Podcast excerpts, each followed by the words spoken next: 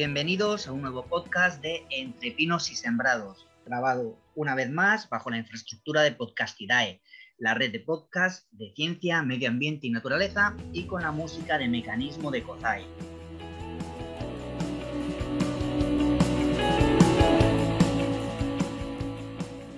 En esta ocasión vamos a abordar un tema que crea mucho debate y no es otro que el de los zoos.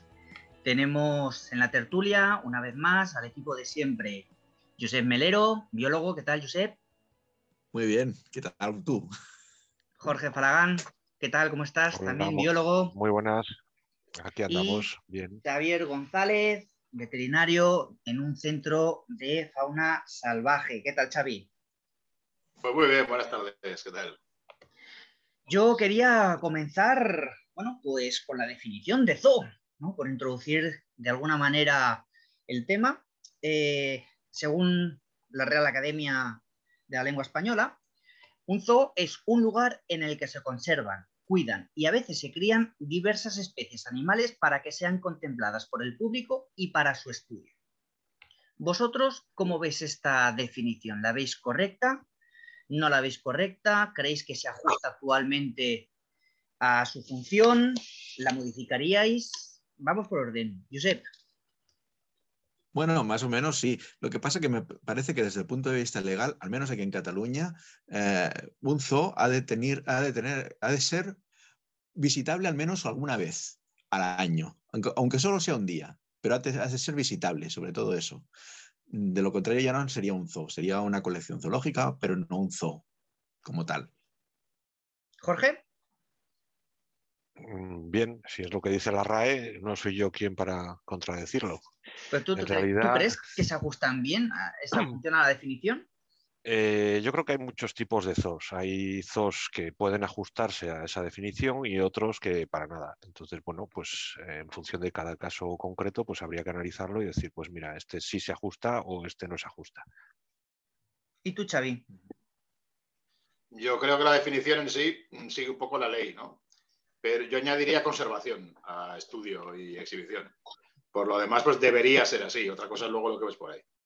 Sí, yo también tengo la misma visión que, que Xavi. Y realmente un zoo considero que la función debería estar dirigida a tres pilares. La conservación, la educación y la investigación. Yo para mí esas es las tres principales funciones que debería desarrollar un zoológico y que, bueno, cada uno de ellos vamos a, analizarlos en, lo que es la tertulia de hoy. ¿Vosotros consideráis también estos tres pilares eh, como la función principal o las funciones principales de, un zoo? ¿Creéis que alguna mm, no debería aplicar? ¿Creéis que falta alguna otra que también se debería considerar? ¿Qué opináis? A mí me parecen bien aquellas tres que has dicho. ¿eh? Lo que pasa es que muchas veces los dos acaban siendo la casa de las bestias, la concepción antigua, la del siglo pasado, el siglo pasado no, hace dos siglos. Y desgraciadamente muchas veces es así, no, es, no, no, no, está dedicada específicamente para lo que, lo que has comentado tú, ¿no? Educación, conservación. Y, no, no, a veces es, es, simplemente una exhibición y la gente va allá como podría ir a cualquier otro lugar a divertirse y no, y no aprender. Y eso para mí desvirtúa lo que, es un, lo que debería ser un zoo. ¿Tú, Jorge, cómo lo ves? Lo veo igual. O sea, yo creo que hay zoos, como puede ser el de Madrid, que, he visitado, u otros, en los que parece más un parque temático, un parque de atracciones, que un, sitio en el que tenemos una serie de animales que, están ahí por algún motivo. Puede ser un motivo educacional o puede ser un motivo de rescate, a lo mejor, de determinadas especies que han sido recogidas en, algún sitio o con una finalidad de, cría para, para mantener las especies a mí me parece que la inmensa mayoría de la población que se acerca a un zoo no percibe en absoluto que aquello sirva para la conservación ni percibe que aquello sirva para nada más que para pasar una mañana, una tarde o un día entretenidos. Entonces, desde ese punto de vista, pues a mí los zoos me gustan entre poco y nada. ¿Tú, Xavier? Yo creo que como declaración de intenciones estaría bien esos tres pilares y en un orden que podría ser elegible, ¿no? Que puede ser que a alguien le interese más tener un zoo por motivos de educación y no le llegue pues, el dinero o lo que sea para que sea también de conservación, ¿no? Pero tendrían que ser esas, esas, tres características tendrían que ser absolutamente imprescindibles, en el orden que fuera. Y es verdad que muchos zoos echan falta. Eh, creo que hoy en día en España, no lo sé, pero creo que ya no existen aquellos zoos de hace tiempo que daban absoluta pena con los animales en unas condiciones lamentables. Pero sí que es verdad lo que dicen los compañeros que que echas mucho en falta, aunque solo sea la parte de educación, que es muy, muy parque atracciones, parque temático lo que, lo que sueles ver en los zoos. Sí, generalmente eh, a lo mejor el, principal punto de vista que tiene la gente respecto al zoo es la parte de la exposición de los animales que hay allí. Em, a ver, hay una parte muy importante que tenemos que aclarar desde el principio de, la tertulia y es que el origen de los animales proviene de recuperaciones o, de tráfico de especies, etc. No, provienen de animales que se han cazado en el medio salvaje y se han llevado a, una jaula. Son animales que por A, por B, por C no están capacitados para sobrevivir en, eh, en libertad. Devolverlos a la naturaleza no sería viable. Em, hombre, está claro que estas especies que se recuperan, estos individuos, y que después no pueden ser soltados, eh, algo hay que hacer con ellos. No sé si lo mejor sería exponerlos o, no, la, exposición como tal de los animales, pues está mal visto, pero de alguna forma se han de financiar los costes de, mantenerlos en cautividad, bien con fines conservadores, bien con fines divulgativos, de, educación o lo que sea. Pero claro, ¿qué hacemos si no con esta especie, si no con estos individuos, si no los mantenemos?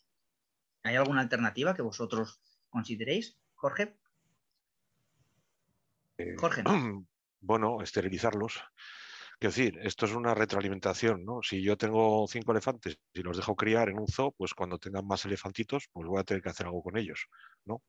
Entonces, hay determinadas especies que están fuera de peligro, que no tiene mucho sentido que se estén criando en zoos, que no aportan nada a la conservación, poco a la investigación y no sé a la, divulgación. Entonces, ¿por qué mantener o por qué darle continuidad a esa especie dentro de un, dentro de un zoo? O sea, yo no le veo el sentido. Como especie, bien, pero como individuo, ¿qué harías con un individuo que por una lesión o porque ha estado siempre en una jaula en, una colección particular y lo rescatas, no lo puedes devolver a la libertad. Algo tienes que hacer. Para nada, pero, bueno, puedes mantenerlo, pero sin dejar que críe, ¿no?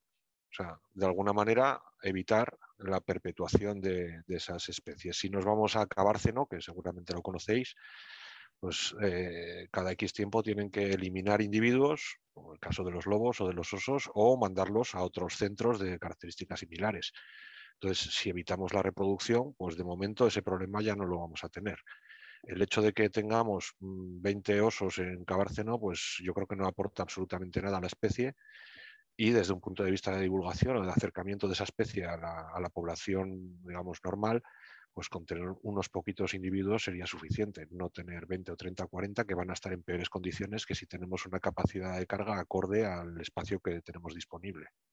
Porque, Xavi, los animales en cautividad, los animales de zoológicos, em, se reproducen con mayor facilidad, eh, les es difícil reproducirse, depende de la especie.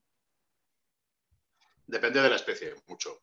Yo primero quiero decir, nosotros como centro de recuperación tenemos este problema. Nos llegan animales que no podemos liberar a veces por lesiones, porque están imprintados, etc. Entonces hay que plantearse eh, un destino como ese. Antes de tener que sacrificar al animal, que en algunos casos hay animales que simplemente no, pueden sobrevivir ni en cautividad, pero hay otros que son, se pueden exponer y otros que no.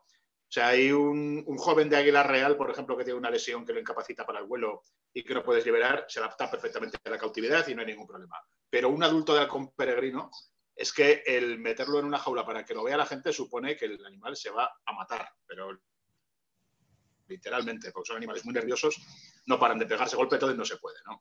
Y luego lo de la reproducción, depende mucho de las especies y de cuál sea su origen. No es lo mismo, por muy difícil que sea una especie, tú coges un pollo de abutarda, desde pequeño lo crías en cautividad y por ahí hay granjas que las crían como churros. Sin embargo, coges un animal, la misma especie, coges un adulto y lo más normal es que se te muera de estrés. Y si no, es muy difícil que críen. Necesitan una tranquilidad. Animales salvajes que, no proceden de, de, cría en cautividad necesitan muchísima tranquilidad para ponerse a criar. Incluso algunas especies, como quebrantahuesos, como muchas rapaces, aún en el caso de que hayan sido criados en cautividad, necesitan tranquilidad absoluta, lo cual se compagina muy mal con su exhibición. Entonces, hay, muchas veces hay que elegir entre una cosa y otra, o tener individuos que no son tan útiles para reproducirse, por lo que sea, como animales de exhibición, y los demás guardarlos para reproducción sin que nadie los vea. Esa es una opción, pero sí que es verdad que hay, por un lado, variación entre especies y luego variación también dentro de individuos de la misma especie por su procedencia o por el propio carácter del individuo, que también existe.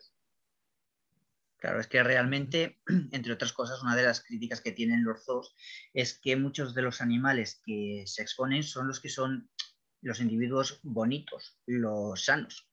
Luego te encuentras animales enfermos, porque han podido enfermar por, por lo que sea, que como eso no vende, no los exponen. Y entonces, eh, ¿dónde están estos individuos? ¿Qué hacen con ellos? Pues muchas veces me temo que van a la granja del tío Paul en Minnesota, ¿sabes? Nosotros, me acuerdo cuando yo estudiaba, eh, nos hizo mucha ilusión que venía el veterinario del Zoo de Barcelona a darnos una charla. Era un hombre muy mayor entonces, no creo que ahora ejerza, como mínimo. Y este hombre pues, dio una charla que nos dejó a todos bastante por los suelos, ¿no? Esperábamos una charla de alguien implicado en la conservación de especies, de alguien que te hablase de, de este tipo de cosas. Y nos encontramos con un señor que decía que un mono se había caído, se había fracturado el fémur y claro, como era una especie cara, pues había que tratarlo. Con lo cual ya te deja muy claro que hubiera pasado si la especie hubiera sido barata. No escasa ni que mereciera la pena conservar, sino cara barata, ¿no? Entonces eso ya mal, Ya la impresión que sacamos todos fue bastante pobre. Luego un par de comentarios más sobre lo... Xavi mucho que dura un abrigo de piel, porque cuando afeitas se... Xavi, repite lo último, por favor, porque se te ha, se te ha cortado. Ah, sí, nada, que aparte de eso, luego había comentarios que uno no espera en un veterinario implicado en las especies salvajes, ¿no? Como que al operar a un guepardo, al depilar, las manchas del pelo estaban también en la piel, con lo cual los abrigos de las señoras iban a durar bonitos mucho tiempo. O sea, eran unos comentarios que no compaginaban mucho con, lo que esperábamos, digamos, ¿no? Pero el destino de los animales baratos está claro. Y Xavi, perdona, entonces ese ejemplo que tú ponías del halcón peregrino que no puedes mantener en cautividad, ¿qué pasa con él? Pues no hay otra opción que sacrificarlo. Si no lo puedes mantener en cautividad, no es liberable del medio natural, no sirve para la reproducción, porque aparte de que el halcón peregrino, proyectos de reproducción en cautividad hoy en día no es una especie amenazada a nivel global, entonces pues no los hay. Entonces es un animal que Mm, podrías encontrar una institución que se comprometiera, como los santuarios animalistas, a tenerlo allí hasta que se muriese. Pero ¿es vida esa para un peregrino? Pues tampoco. ¿Y podría, podría derivarse a un zoo, por lo que hemos hablado? Porque sería un individuo que no sería hábil, no, sería viable soltarlo en la naturaleza y sería una opción, en vez del sacrificio, el poderlo enviar a un zoo. no, porque no sería exhibible tampoco. O sea, un peregrino no puede estar viéndolo la gente. Un peregrino adulto, te hablo, ¿eh? que no está acostumbrada la gente, es un animal que se está machacando continuamente contra los barrotes de cualquier cosa que le pongas, o contra las paredes, o contra lo que sea. Entonces, eso, no, te hablo de la peregrino, de un azor, de un, un una águila perdicera, son especies que no, así como un águila real incluso así. Hmm. Sí. Sí. Sí, sí, se te oye, se te ha cortado, se te entrecorta un poco, ¿eh? hay veces que te perdemos unos segundos, pero bueno, el, el hilo hmm. no se pierde tampoco.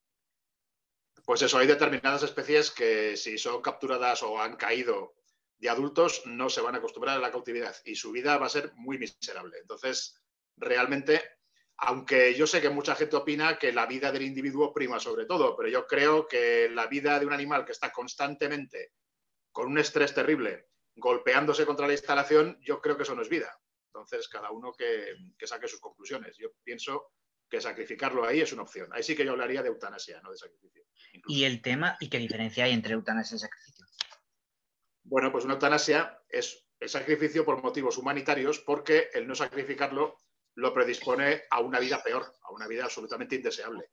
El sacrificio es, pues cuando tienes muchas jirafas, te han criado las jirafas, no sabes qué hacer con ellas y te las cargas. Esa es la, diferencia. ¿no?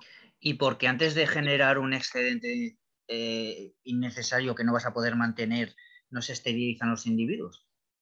Eso para mí es evidente. Eso para mí, como dice Jorge, eso, vamos, es algo que tendría que ser evidente, totalmente. Mm. Quiero retomar una, cosa que has comentado ahora, pero bueno, me gustaría saber la, opción de Josep, que hace un ratito que no, participa, me gustaría su, su opinión. Y ahora recupero una cosa que ha dicho Xavi que me parece interesante. Bueno, comparto absolutamente lo que han dicho ellos. O sea, está clarísimo que si un animal no es recuperable o no es exhibible, evidentemente tenerlo en un zoológico eh, es una, vamos, es un acto de sadismo, o sadismo, o sea, no, no puede ser. Y, entonces, pues el sacrificio, la eutanasia, lo que ha dicho Xavi, la eutanasia es la única opción. Y evidentemente que un animal, mm, si, no se va a utilizar para, recuperar la especie, no, no se va a utilizar con finalidades eh, de conservación, no, no se le debería permitir que, se reproduzca, porque eso es, condenarlo a, tener que sacrificar luego la, descendencia, no, tiene ningún sentido. Vamos, estoy plenamente de acuerdo con lo que dicen los dos. ¿Y vosotros veis mal que para mantener los, los gastos que supone mantener un individuo en cautividad por A, por B, por C, eh, bueno, se financien a través de una entrada de, cobrar por, por ver a los animales expuestos? No, en absoluto. Yo creo que los zoos es verdad que en principio con las finalidades que tienen de, o que tendrían que tener de conservación y de educación y demás, tendrían que ser entidades sin ánimo de lucro, sean gubernamentales o no gubernamentales. A partir de ahí, todo lo que sea autosostenerse lo veo deseable. Es decir, hay zoos que nacieron ya con vocación, como el famoso de Gerald Darrell, con vocación de conservación, de reproducir especies raras. El problema es que esas especies raras no venden de cara al público. O sea, nadie paga una entrada para ver un miná de Bali, que para mí es una pasada, pero es un pajarico blanco con la cara un poco azul que no llama la atención. La gente va a ver leones, elefantes y demás. Entonces no queda más remedio que tener un área de exhibición y de cobrar entrada por ello para poder eh, sufragar los gastos de lo demás. Entonces a mí no me parece mal en absoluto. ¿Tú, Jorge, qué opinas? Porque es una de las principales críticas que reciben los dos. Bueno, o sea, a ver, está clarísimo que de algún lado hay que sacar el dinero para la alimentación, para las personas que trabajan allí, para demás, ¿no? Pero también es cierto que de alguna manera es prostituir a la fauna y es te enseño fauna y te cobro por enseñarte fauna. Entonces, bueno, no sé hasta qué punto la ética, que es uno de los grandes, digamos, pilares que están en contra de, los dos, pues debería de decir algo o no. A mí siempre que se haga desde una perspectiva de la educación y desde una perspectiva de la conservación, puedo tener un pase a un zoo. Todo lo demás me sobra, la verdad. O sea, no, yo eh, hace unos años cogí a, una sobrina que le gustan muchísimo los animales, había visto lobos en libertad, había visto corzos, ciervos, gatos monteses, multitud de especies aquí en la Cantábrica con nosotros pero quería ver muchos bichos y nos la cogimos y nos la llevamos al, Zoo de Madrid. Después de darla un paseo por allí, mm, bueno, yo le pregunté qué le parecía aquello y con los ojos encharcados, pues me miraba como diciendo, esto es, es tremendo, ¿no? Para ella era el inframundo aquello, tener aquellos bichos allí metidos y sin ningún tipo de, digamos, de posibilidad de vivir en realidad, porque están metidos en una jaula, ver un lobo en, en una jaula de 20 metros cuadrados, pues para alguien que ha visto un lobo en el campo, pues realmente se te llenan los ojos de lágrimas. ¿no? Entonces, realmente o se hace muy bien los dos, o se, mantienen muy bien, o se explican muy bien, o me parecen un paripé, para mí, fuera de lugar ya. O sea, estamos en un momento en el que se podría prescindir, no ya de, todos los dos, ni mucho menos, digo que en aquellos en los que no se haga conservación o no se haga una divulgación realmente bien hecha, todo lo demás, el zoo antiguo debería de tender, desde mi punto de vista, a la desaparición y cuanto antes mejor, porque mantener esos individuos ahí para nada, pues, o sea, la gente pasa como si ve un escaparate, un videojuego o un no sé qué, viendo los leones, los tigres, los no sé qué, los no sé cuál, pero no han aprendido nada de esas especies, nadie se para a leer los carteles, nadie. Entonces, eh, realmente me parece fuera de lugar ya en este momento. Yo estoy plenamente de acuerdo contigo, Jorge. Ahora es un tema que, que quiero tratar justo comente un, último detalle con, con, Xavi, que creo que es, interesante, y es sobre la calidad de los individuos que están en, los dos, porque por una parte nos encontramos que tienen una serie de ventajas respecto a vivir en libertad. Tienen sustento asegurado, tienen refugio asegurado, tienen asistencia veterinaria asegurada, se encuentran a salvo de depredadores. ¿Hasta qué punto la calidad de, de vida de los individuos les merece la pena o no. Esto es algo que ya lo decía Gerald Darrell, que cuando a un animal le das la comida que necesita, se la das tú, le libras del miedo a los depredadores, le, le das un refugio, lo único que le queda es morirse de aburrimiento. Y esto es absolutamente cierto. ¿no? Por eso, desde hace, desde hace muchos años, hay una disciplina entre los que nos dedicamos a tener bichos en cautividad por diversos motivos, que se llama enriquecimiento.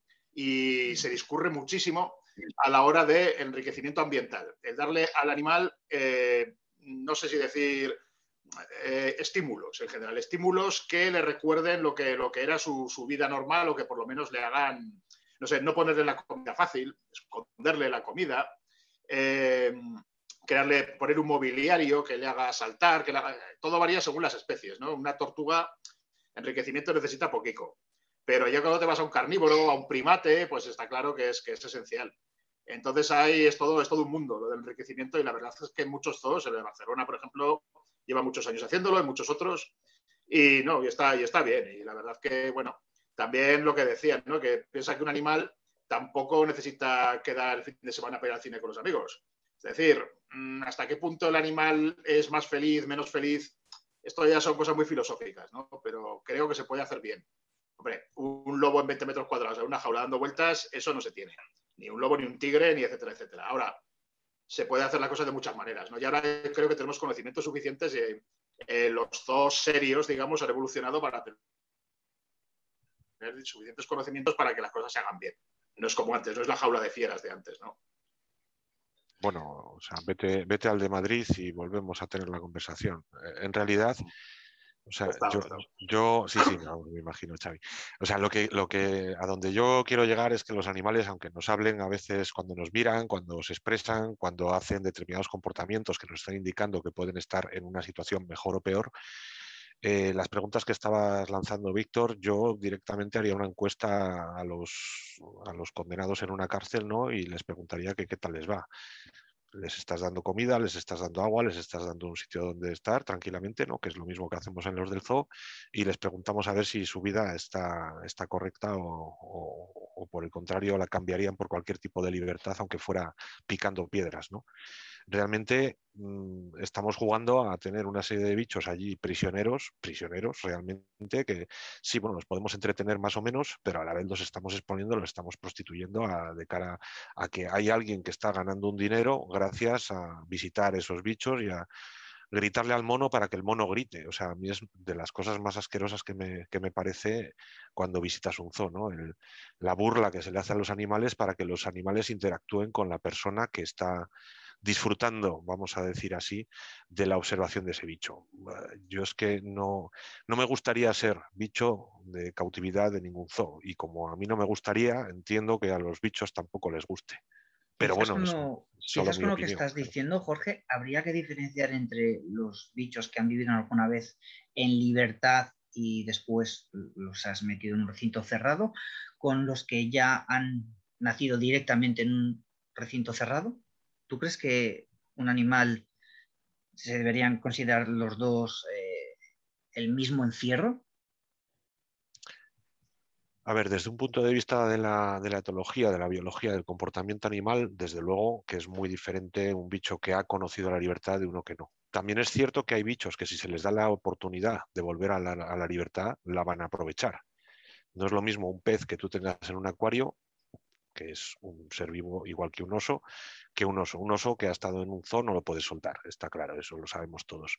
Pero hay muchísimas especies que sí que las puede soltar y se van a integrar dentro del stock del, de la naturaleza. Entonces, bueno, habría que, que, plantearse, yo creo, especie por especie, individuo por individuo, si es posible o no es posible. En aquellos casos en que no sea posible, seguramente ese individuo que ha nacido en cautividad no eche de menos determinadas cosas que no ha conocido. Pero el hecho de no haberlas conocido no significa que un día que las conociera no le gustarían. Yo no conozco determinados sitios que a lo mejor un día visito y me encantaría estar allí, ¿no? Xavi, ver, las preguntas que te estaba haciendo antes es porque, corrígenos, pero los animales en cautividad tienen mayor esperanza de vida. Es porque es verdad, es mentira, es porque tienen las necesidades cubiertas, mm, les merece la pena. ¿no? Depende de especies. En general sí, depende de especies. Hay especies que Xavi. aguantan muy mal la cautividad, pero normalmente sí. Por eso mismo, porque ten en cuenta, sí, ten en cuenta que un... yo cuando me río mucho, porque hay compañeros de centros de recuperación que entre sus estadísticas ponen como causa de muerte muerte natural, ¿no? Yo eso no lo he visto nunca. No hay muerte natural en los animales salvajes. Un animal al que le falla la vista, al que le falla el oído, que está más torpe, pues o se lo come otro o muere de hambre, ¿no? Entonces eso en cautividad, esos animales en cautividad sí que pueden vivir más años, eso es así. Podemos tener animales de geriátrico en cautividad, cosa que en libertad no puede existir, por eso viven más años. Josep, ¿tú querías aportar algo? Sí, sí, bueno, porque estaba un poco de acuerdo con lo que estaba diciendo Jorge, pero de todas maneras, ahora, por ejemplo, en Iberá están eh, haciendo un proyecto de reintroducción del jaguar y, dos de las hembras que están utilizando han nacido en cautividad, eh, se están reproduciendo y las han liberado en una zona controladísima, ¿eh? pero las han liberado y están enseñando a las crías a cazar un animal que nunca había hecho y que había estado siempre encerrado en un zoo y, las están enseñando a cazar y se están valiendo por sí mismas. O sea que, aunque cuesta, se puede reconvertir un animal que no ha, no ha conocido la libertad al estado salvaje. ¿no? O sea que, y la posibilidad de, esta, de, recuperar una especie en peligro de extinción como es el jaguar a partir de animales del zoológico que además no han experimentado la libertad nunca, pues, pues está demostrando que se puede hacer. Ahora pasaremos a... El, caballo de Przewalski también, ¿eh? Sí, sí, Son capaces de los lobos, los que no todos, muchos han muerto, pero los que quedan son animales de zoológico de toda la vida que sabían defender las crías de los lobos. Entonces, con determinadas especies por lo menos es factible. Ahora miraremos también el, pilar de, la conservación, entraremos en detalle sobre ello, pero quería recuperar una cosa que ha comentado Jorge que a mí me parece súper interesante y es el tema a nivel de, educación ambiental que se supone que hacen los, los zoológicos, pero en el momento, ahora estoy diciendo mi punto de vista, ¿eh? en el momento en el que tú puedes hacer una visita completamente libre, que no te lees ni un solo cartel ni nada, no, no eres consciente de lo que estás viendo. Yo considero que todas eh, las visitas deberían estar guiadas y necesitas, necesitarían de un guía que te puedan transmitir la importancia y la necesidad de aquello que estás viendo, sea la especie que sea. Josep. No, no, totalmente de acuerdo. O sea, eh, es un poco lo que, también ha dicho Jorge, ¿no? Que para ir allá a burlarte del mono, pues mejor no, vayas. Y si vas, has de aprender. Y para eso se, supone que, se supone que tiene que existir eh, un zoo, ¿no? Si, no aprendes, no, no, tiene ningún sentido la, exhibición del animal por, simplemente exhibirlo. Bueno, mm, bueno lo que sí que pasa, eso sí es cierto, es que todos los niños pequeños han visto un elefante y una jirafa. Y, en cambio, muchos de ellos eh, se morirán de viejos y a lo mejor no habrán visto ni un zorro. Yo no te digo una cosa más rara, ¿no? O sea, que eso también es un poco casi, casi triste que, al final conozcamos los animales de, otros lugares del mundo porque están en los zoológicos y porque son espectaculares y no conozcamos la fauna que tenemos más próxima. Ese es un tema que quiero tratar, pero lo dejo para un par de cuestiones más adelante. Ahora verás, verás por qué. Yo lo digo en el sentido de que, mm, de que no te puedes permitir que la gente aprenda por sí misma porque la motivación a lo mejor es en ocasiones es escasa y un zoológico debería tener muy en cuenta que el que va se lleve con algo aprendido, no puede dejarlo a, elección del, del visitante. Jorge, ¿tú opinas igual?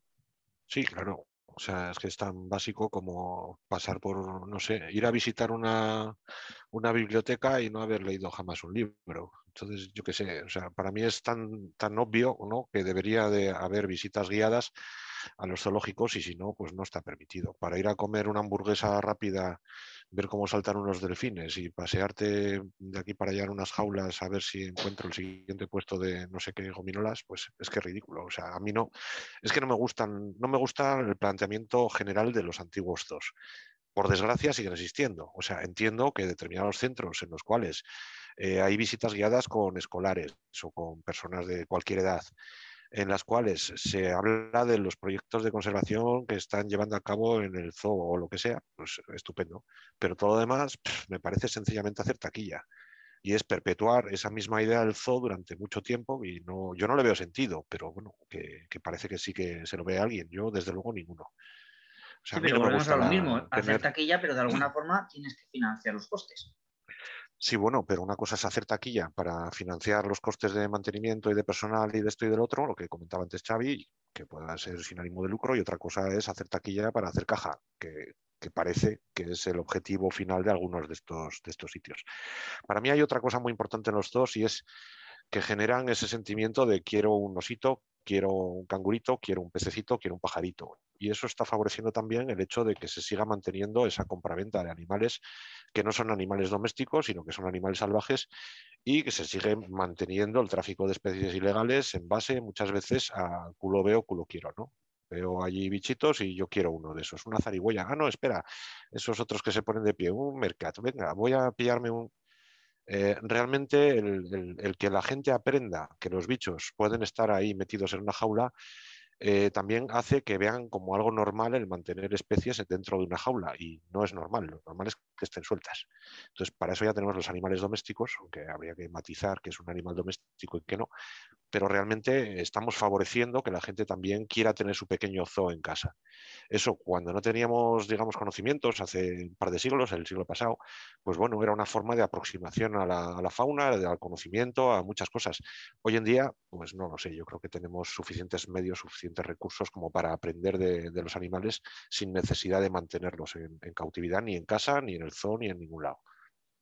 Xavi, cuéntanos. yo creo que esto, el tema de la educación en los zoos, de cómo debería hacerse, yo creo que aquí es, una tendencia general, igual que nadie protesta o muy poca gente protesta cuando se arrasa un encinar para hacer una mina abierto, pero todo el mundo se echaría manos a la cabeza si destruyéramos el Museo del Prado, ¿no? Para hacer algo así.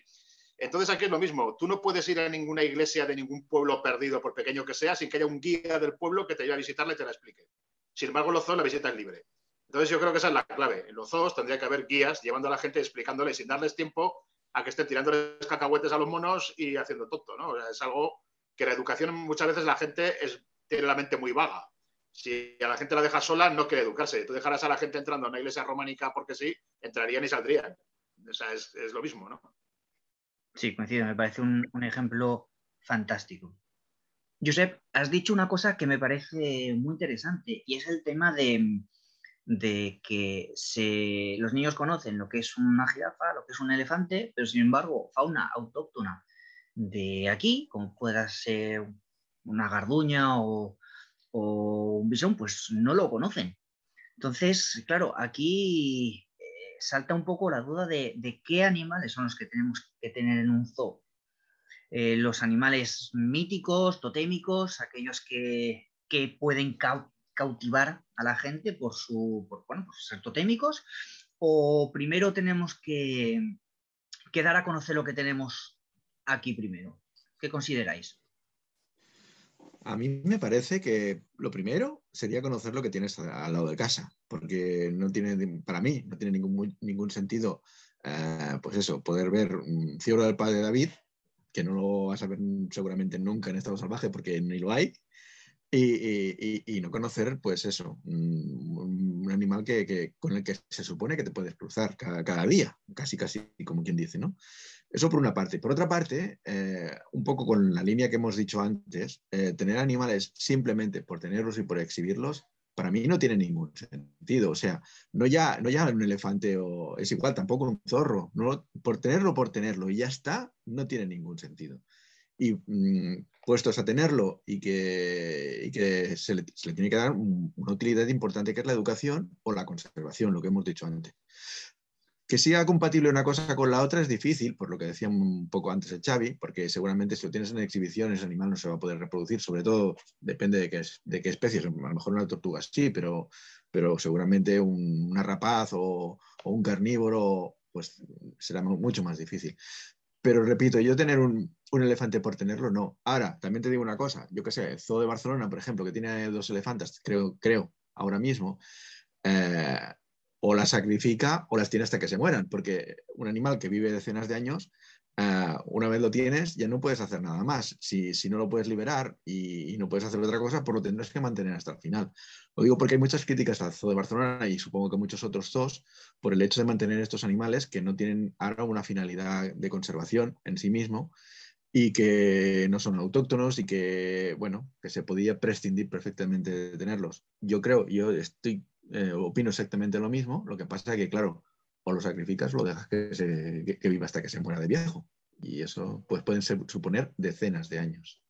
Jorge, dejo la opinión de Xavi la última. Estoy totalmente de acuerdo. O sea, lo que pasa que yo, en lo que ya hemos hablado, lo que haría sería esterilizar esos individuos para que no haya más reproducciones. Tan sencillo como eso. A mí me da mucha pena, desde luego, el no ver eh, fauna autóctona cuando tenemos centros de recuperación como el que trabaja Xavi, en el cual pues determinados individuos podrían derivarse a, los zoos para que la gente conociera la fauna más próxima que tiene. Yo he estado, por ejemplo, en, el acuario de, Zaragoza, que tenéis ahí, Víctor, y me da mucha pena eh, ver los, acuarios, o sea, los estanques en este caso, dedicados a la, a la ictiofauna española. Es irrisorio. O sea, tenemos de todo, digamos, de todos los continentes, de todos los no sé qué, de todos los medios, y llegas a la sección de fauna ibérica y es bastante triste, la verdad, lo que, lo que tienen expuesto allí cuando realmente podrían tener pues todas las especies, ¿no?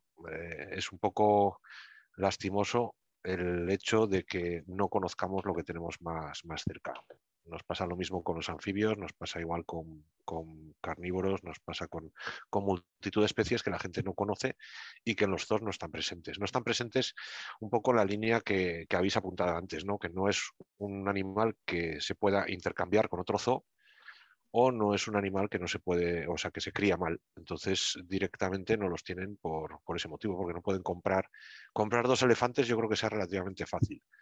Comprar dos tritones jaspeados, pues seguramente no sea tan sencillo, aunque se pueden conseguir de bichos que se rescaten de algún, de algún lado, ¿no? Pero realmente no, no, no vemos que eso, que eso suceda. Entonces la gente no conoce la fauna que tiene más próxima y al final eh, eso repercute en, que no, lo, que no tenemos, lo que no conocemos, pues no, lo valoramos y, pasa lo que pasa. Yo recuerdo una anécdota muy, muy curiosa de un, de un chico que conocía y que conozco vaya, que se fue al zoo de, Madrid, estuvo por allí, mm, bueno, y iba con la familia, con el hermano, y el hermano en un momento dado le dijo, hola, qué preciosidad de bicho ese que hay ahí, ese, mira, el que está entre los flamencos y tal, ese blanco y negro. Bueno, el bicho blanco y negro era una urraca y a él le llamó poderosamente la atención eh, aquel bicho que tenía todo, tonos irisados en las alas y que la cola era azul turquesa y que no sé qué. Le gustó más que los flamencos, ¿no? Y tuvo que ir al Zoo de Madrid a darse cuenta de que existía ese bicho que lo tiene al lado de su casa. Pero mm, como estaba en el zoo, entonces sí que miraba para los bichos y al lado de casa, pues no. Entonces, estas situaciones pues aparecen y, y realmente son bastante tristes porque lo que nos están diciendo es que no nos fijamos en lo que tenemos al lado. ¿Tú, Xavi, qué consideras? ¿Exponemos especies de fuera o priorizamos las que hay aquí primero? Hombre, eh, yo creo que hay un problema de marketing por medio. Si tú expones mm, especies autóctonas y demás, vas a tener mucho menos público que si exhibes elefantes, jirafas, leones, que es lo que quiere ver la gente, en definitiva. Si merece la pena esto, no lo sé la verdad. Eh, ¿A costa de qué? Pues si tenemos ejemplares que han sido criados en cautividad desde hace generaciones, se reproducen bien, se pueden mantener en zoo, pues no lo veo mayor problema, francamente.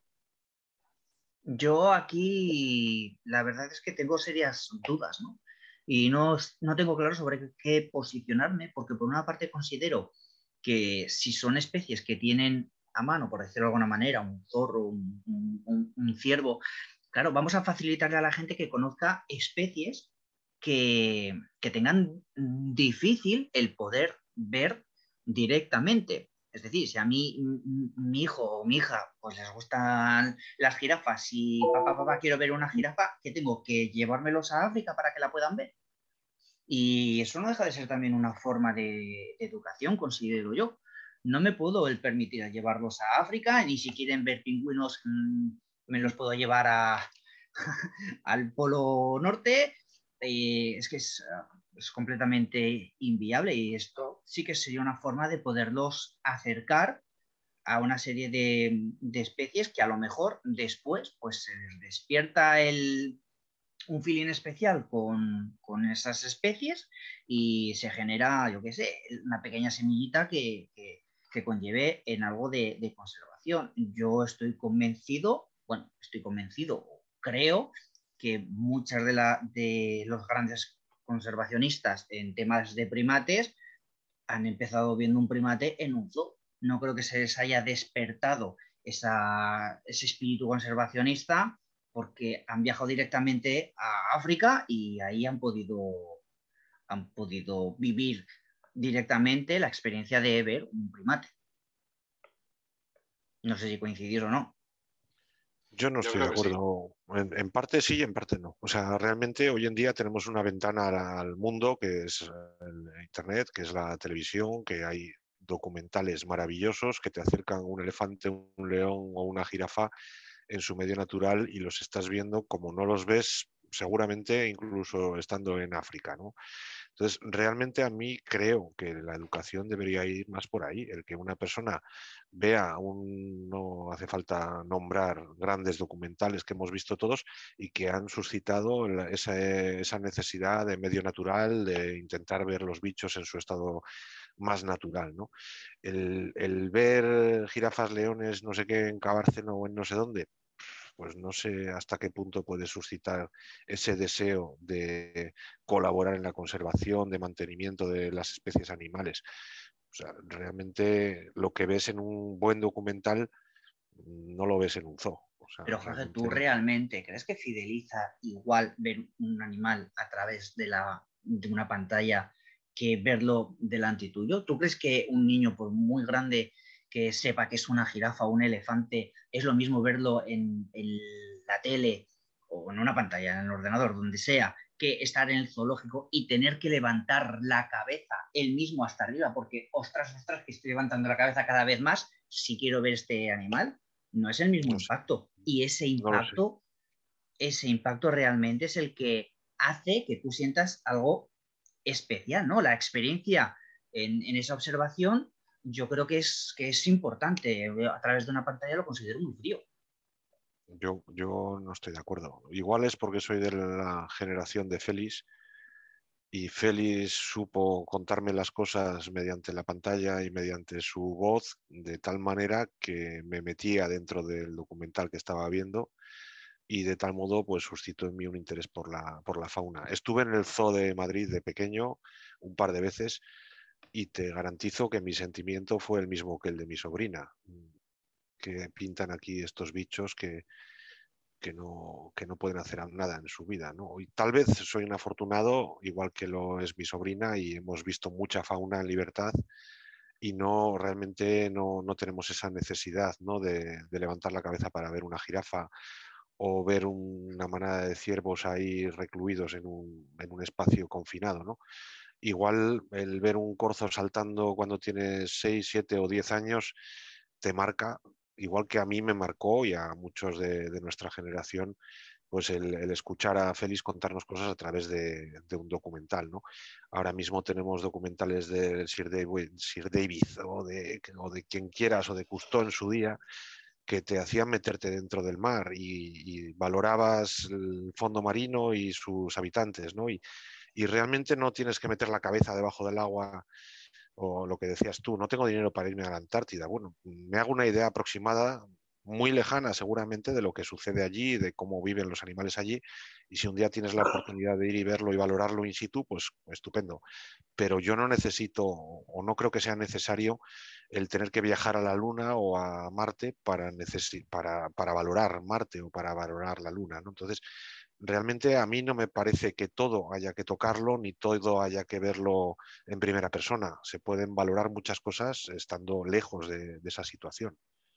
¿Y tú, Josep, cómo lo ves? Eh, yo tengo opiniones un poco divididas, porque estoy pensando ahora mismo en, algunos casos de éxito en Cataluña, de la reintroducción de la cigüeña o de la reintroducción de la, de la nutria cuando estaba tan mal y que el gran Jordi Sargatal, que, que, fue el que impulsor de todo esto, eh, pues tenía algunos animales troquelados y, estos animales troquelados, la verdad es que hicieron que muchos chavales de, la zona eh, se interesaran tanto por la conservación de, estos animales que, que, al final, bueno, hay toda una generación de, gente de la Umpurda que está muy involucrada en la conservación y que fue gracias a estos animales troquelados.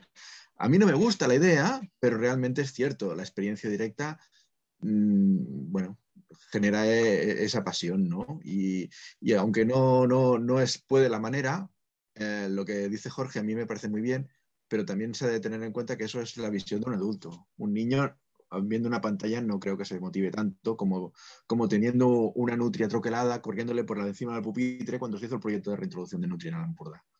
O sea que eh, esos chavales ah, bueno, se convirtieron en fervientes defensores de la nutria.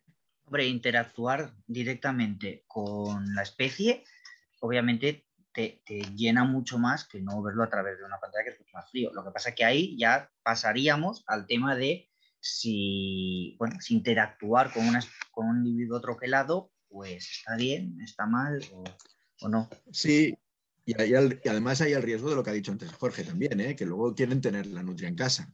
Eso también es cierto, ¿eh? o sea, eso también es cierto, pero, pero bueno, como en este caso el, acompañamiento fue mm, bien hecho, o sea, se hacía educación ambiental, se decía que ese animal no tenía que estar cautivo y que si estaba cautivo era porque se había criado de esa manera y ya no se podía liberar, pero que, lo traían allá para que vieras lo que era y lo que pudieras apreciar los detalles. Bueno, el caso es que esa, en ese caso se hizo bien, en otros casos puede suscitar eso, pues querer tener el, bichito de, de turno en casa, ¿no?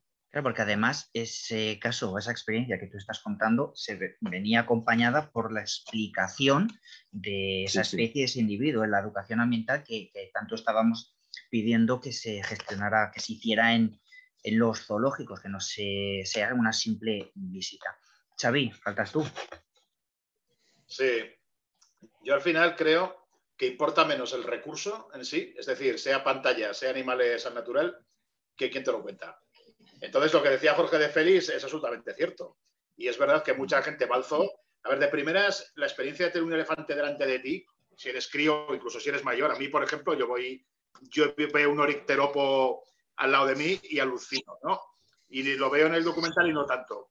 Pero es verdad que si no te lo saben contar, si tú solamente vas al zoo, eh, un 1% de los críos que van al zoo seguramente verán el bicho y fliparán con eso y les concienciará. Pero el 99% pues allí como el que va al parque de atracciones y a lo mejor vale más un documental bien contado que eso. Entonces yo ahí lo tengo encontrado. Yo creo que al final, tanto en un caso como en otro, el que quiere oír oye y el que no, pues sale igual que ha entrado. Pero es verdad que un documental, incluso un dibujo cutre bien explicado por alguien que te lo sabe hacer llegar, es más que, el animal en sí. Ahora, que el animal tiene más, más atractivo, más impacto, es cierto. Pero si eso lo sabes manejar, te va a dar igual. Vamos a tocar el, último pilar, que es el de la conservación, y es que, bueno, uno de los principales argumentos que tienen los zoológicos para seguir adelante es que han evitado muchas extinciones. Yo he estado documentándome, buscando un poquito referencias sobre cuántas especies se han conseguido salvar de la extinción a través de los zoológicos y me ha sorprendido porque por ejemplo, de moluscos hay 15 especies diferentes. Yo no pensaba que, podían haber tantos. Eh, de insectos, una especie, crustáceos, una especie también, peces 11, anfibios 2, reptiles 3, aves 7 y mamíferos 9. Eh, luego en la descripción del podcast pondré el enlace a, a, estas especies por si alguien quiere consultar cuáles han sido. Y hombre, sí que es verdad que, no se puede negar eh, el papel mm, conservacionista bien gestionado que pues, ha salvado a muchas especies de la, de la extinción. Em, ¿Cómo lo veis? Jorge. Bueno, esto, como todo, tiene una doble lectura. Eh, los hombres llevamos a la extinción a las especies y los hombres intentamos salvar a las especies de esa extinción. Entonces, ¿cuántas especies hemos extinguido y cuántas hemos sido capaces de salvar? Bueno, o sea, está ahí y es importante ese papel que tienen en la conservación. Desde luego, salvar de la extinción a una especie no es solo conseguir que esa especie se reproduzca en cautividad y que mantengamos ese acervo genético, sino que seamos capaces de reintroducir esa especie y que tenga su papel en la, naturaleza y tenga poblaciones viables. Entonces, eso ya no se consigue tan, tan fácilmente. No sé si en, esos, en esas especies que estás contando se está hablando de especies que han sido luego reintroducidas y han formado poblaciones salvajes o sencillamente que hemos impedido que esa genética haya, desaparecido. No, no, sé hasta qué punto esas especies han sido salvadas de la extinción. En algunos casos, desde luego, ha sido así, en otros no tanto. Eh, yo creo que es el objetivo final de, cualquier centro de cría, de experimentación, de, del mantenimiento de especies en, cautividad, el que seamos capaces de revertir esa situación que nosotros como humanos provocamos de manera, de manera habitual, ¿no? el que seamos capaces de alguna manera de, mantener esa genética y de volver a meterla en el medio natural. Eh, no nos debemos de parar solo en, hemos conseguido criarlos en cautividad y entonces ya los hemos salvado. Pues casos excepcionales como el lince ibérico, en el cual el papel de la cría en cautividad ha sido fundamental en la recuperación de la especie, pues es loable. Y para mí eso es, digamos, no un zoo, sino un centro que mantiene animales en cautividad con un fin, para mí eso es lo, razonable y lo, lo, que debería de ser. En la lista que, a la que yo recurrí para documentarme no especifica si después han sido liberados en el medio natural o no, la verdad. Estoy releyendo ahora otra vez y ahí no lo especifica. Bueno, pero hay casos clarísimos. El cóndor de, los, de, California eh, se, extinguió. bueno, quedaban muy pocos ejemplares, fueron capturados todos, llevados a zoológicos, criados en cautividad y han sido liberados y se, ha, recuperado la especie. El caso del Oryx también, el caballo del pez bosque también. O sea, hay unos el bisonte, el bisonte europeo también hay un montón de especies que realmente se han recuperado a partir de ejemplares exclusivamente de zoológicos. El ibis eremita aquí, sin, eh, sin, ir mucho más lejos, ¿no? O sea, uh, y, solo a partir de ejemplares de zoológico. Se puede, se puede y, y, esa es la función que debe tener. Y hay muchos zoológicos que tienen proyectos muy interesantes. El zoológico de Barcelona, por ejemplo, está recuperando, está en un proyecto de recuperación de, del tritón del, del Montseny, por ejemplo, que es el anfibio con menos eh, superficie eh, de, su distribución en toda Europa. Mm, y está produciendo muchísimos ejemplares. Eh, también están con el algodón chico, están con, bueno, con unas cuantas especies que están muy mal. El, ferreret, el, sapillo de, Mallorca también y ahora comenzarán con el, con el sapo verde, o sea, eh, de, Mallorca. O sea que eh, realmente los zoológicos sí que pueden tener esta función y deben tener esta función. Xavi. Bueno, yo hay varias consideraciones. La primera es que... Xavi, te perdemos. Sí. Efectivamente. Xavi, Xavi. Xavi distribución muy restringida. Que Xavi, perdona, te hemos perdido, te hemos perdido. Sí, perdona. Eh, eso, conforme va avanzando todo en el mundo actualmente, hay muchas especies que su hábitat de hábitat restringido, sobre todo, que está desapareciendo y que la única manera de que especie seguirá estando en el mundo es en zoos. Eso es inevitable. Eso es así. O sea, inevitable no, perdón. Eso es algo que, ocurre, ¿no? Eh, por otro lado, hay que decir que sí, que es verdad que los zoológicos han evitado la extinción de muchas especies, pero algunas de chiripa, como el ciervo de David, no tenía nada que ver la conservación de la especie cuando esa especie se crió en cautividad, que fue en la época de los emperadores chinos. Simplemente era un bicho bonito, se tenía ahí, nadie tiene. Hay zoos que efectivamente han nacido con vocación de, criar en cautividad esas especies, pero hay otros que han ido, como no tienes un plan de conservación, no puedes abrir el zoo. Con lo cual es aquello de, bueno, que criemos en cautividad, tú que nos lo piden. ¿no? Es, no todos los zoos tienen vocación. Y luego lo de soltarlos otra vez en su hábitat tiene miga porque primero habría que recrear el hábitat de muchas, en muchos casos, ¿no? Como puede ser con el ibis gigante en Camboya o con el mina de Bali en la isla de Bali, etcétera. No sé. Pero desde luego que hoy en día, bueno, y que para criar una especie de cautividad y preservarla no hace falta que vayan a ver a los niños mientras comen helado. Se podría hacer en centros de cautividad como el del lince ibérico sin que la gente vaya a verlos. Lo que pasa es que uno entiende que, sobre todo si es una ONG, algo hay que hacer para conseguir fondos y ahí viene la exhibición de ejemplares. Sí, pero, por ejemplo, eh, no sé si habéis visitado el Centro del Lobo de Castilla y León, que está en, al lado de Sanabria. Bueno, tiene una serie de ejemplares allí metidos en una serie de vallas, ¿no? Mm, con finalidad de educación ambiental, entiendo, en el cual se reproducen los bichos. Es un organismo público, en este caso la Junta de Castilla y León, con patrimonio natural, con quien sea, el que mantiene ahí esos bichos. A mí no me parece muy lógico que exista un centro como ese, en el cual no hay ningún ánimo de conservación, no hay ningún ánimo de liberar ejemplares, no hay ningún ánimo de mantenimiento de la especie, ni nada parecido el único ánimo es que haya un vallado en el cual vaya una serie de personas a ver un lobo de cerca, que está muy bien, pero realmente para la especie ningún beneficio. Entonces, mm, realmente ese tipo de centros debieran de existir o debiéramos de pasar de ellos, que también es, o sea, para mí es lo, que, lo que me hace pensar muchas veces es esto debería de existir siquiera. O sea, el Centro del Lobo, o Cabárceno, o el Zoo de Madrid, o hablo de esos porque los conozco más. ¿eh? o sea, habrá muchos ejemplos de, de sitios que lo hacen muy bien, que estoy de acuerdo, y hay otros muchos que, mm, desde mi punto de vista, pues no deberían ni siquiera existir. O sea, mantener eso, ¿para qué? O sea, cuando estamos, por ejemplo, en, España, ahora con todo el tema del, lobo, estamos matando lobos por todos lados, aunque ahora ya sea ilegal y esas cosas, el, decir, bueno, hay gente totalmente en contra de que siga existiendo esta especie en libertad y a su vez mantenemos un centro en el cual puede ir allí cualquiera de la televisión a grabar unas imágenes de lobo para luego tener archivo para hablarnos de los lobos, de cómo están matando bichos aquí y allá. O sea, me parece muy, digamos, hipócrita por parte de, mucha gente el seguir manteniendo eh, determinados sitios abiertos en los cuales lo único que hacemos es perpetuar individuos que, no tienen ningún objetivo desde el punto de esos tres pilares que comentaba Víctor al principio, ¿no? que debería tener una especie de recinto en el cual mantengamos animales en cautividad. Xavi, ¿tú sabes si en estos centros eh, se mantiene una base genética mm, de datos, un banco genético?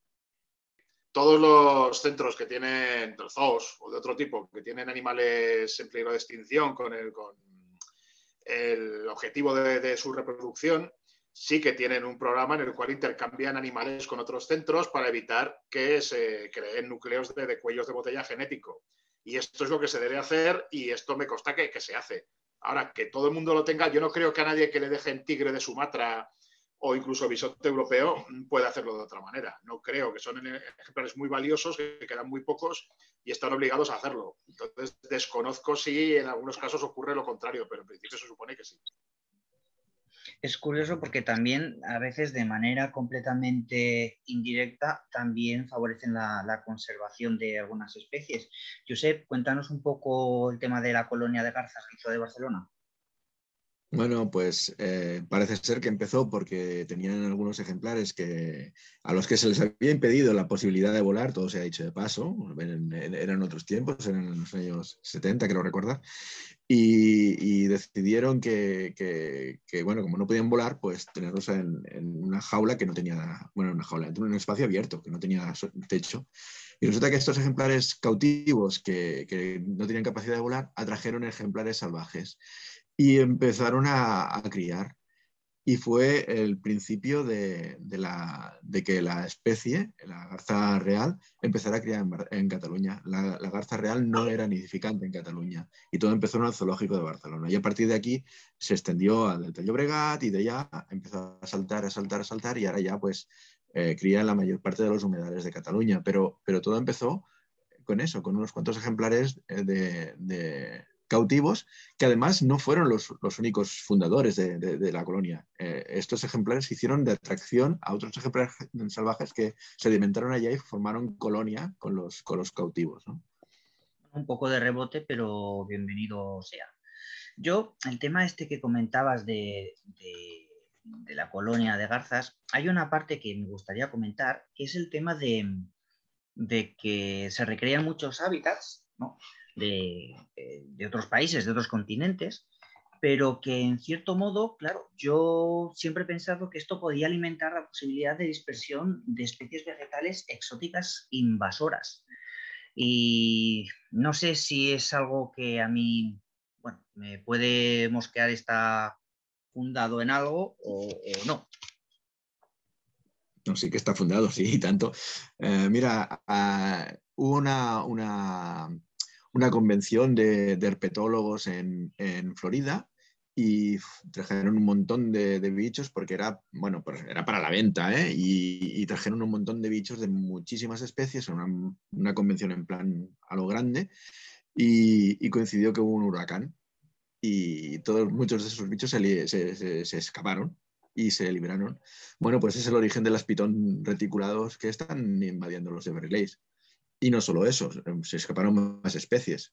O sea que, eh, bueno, y, ejemplos de, de, de, flora los que quieras. O sea que, que la importación de, flora de países sin, lejanísimos y, coincidir que, tienes este tipo de plantas, a lo mejor en una zona ornamental, y se produce una catástrofe ambiental que distribuye los propágulos a centenares de kilómetros de distancia, está mm, en la bibliografía, hay muchos ejemplos y, ejemplos muy, muy, duros ¿no? de, de, especies invasoras muy, muy graves.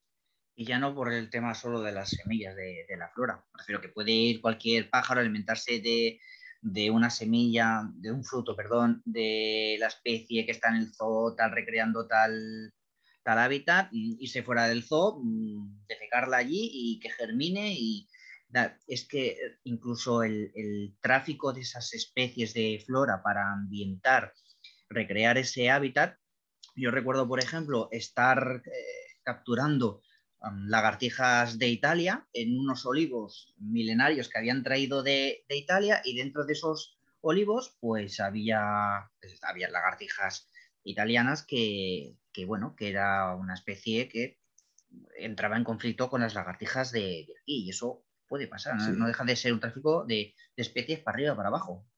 Sí, pero eso no tiene nada que ver con el zoológico. En este caso eran ejemplares que, de, olivos que eran para, jardinería. Y de hecho, de esta manera también llegó, llegaron las, tres culebras a, las Islas Mallorca, Baleares. A Mallorca. Allí la culebra de herradura, por ejemplo. La herradura, la, verde y la, la, bastarda, quiero decir. y, las tres. La que está haciendo más daño por ahora es la de herradura, pero las otras están en la zaga. Pronto, pronto se empezarán a hacer más abundantes y ya veremos lo que pasa.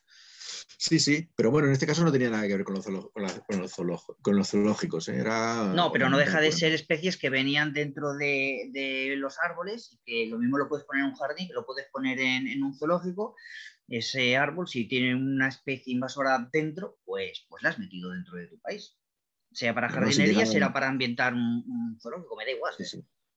Así llegaron los, los, los gorgojos de las palmeras, por ejemplo. Correcto. De palmeras Sí, bueno, yo creo que esto daría para otra, para otra tertulia, ¿no? El, meternos en especies invasoras. es cierto que, que, cualquier, digamos, tránsito de especies animales o vegetales que hagamos de un lado a otro, pues tiene, entraña sus riesgos de escape, de fuga, de accidentes, de lo que sea, que pueden desembocar en una introducción de una especie alóctona.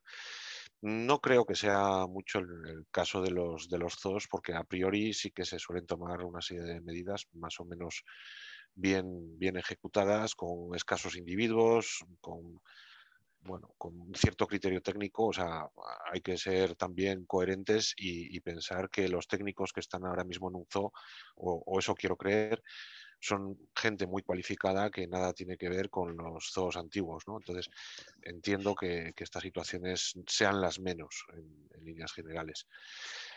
Para mí, ejemplos como el de las cigüeñas de, digo las cigüeñas, perdón, las garzas del Zoo de Barcelona, pues está muy bien, pero también vamos al Zoo de Madrid y lo que vemos son eh, nidos de cigüeña, es que estaba pensando en las cigüeñas y por eso me he ido, en el que en, dentro de esos nidos de cigüeña hay colonias enormes de cotorras de argentinas y de no sé qué y de no sé cuál. O sea, eh, la natura en el momento en el que le dejamos un poquitín de espacio, de que no pegamos tiros, de que no matamos a los bichos y de que no no sé qué, pues va a florecer. A veces para bien, a veces para mal. Entonces, bueno, eso solo nos demuestra que donde no metemos la garra, los bichos proliferan. Eso, eso siempre es así.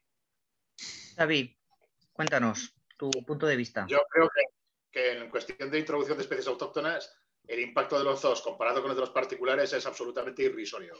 Dejando aparte lo del acuario de Mónaco, que liberó el sargazo este, el sargazo japonés en el Mediterráneo, eso es lo más gordo, pero lo demás, todo lo que habéis dicho, y los galápagos americanos diversos, etcétera, etcétera, son cosas de particulares. El jacinto acuático en el Guadiana, estas cositas, esto, el caracol manzana en el Delta, o el, este pez exótico, nunca me acuerdo cómo se llama, en el Delta también, que se parece al fartet, pero es americano.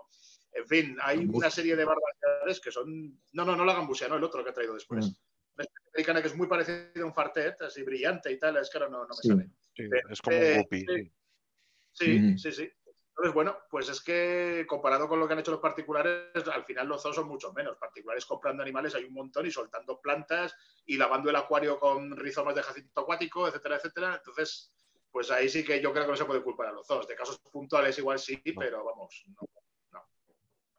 Bueno, chicos, eh, me gustaría una última puntualización a la tertulia por parte de cada uno de vosotros para finalizar.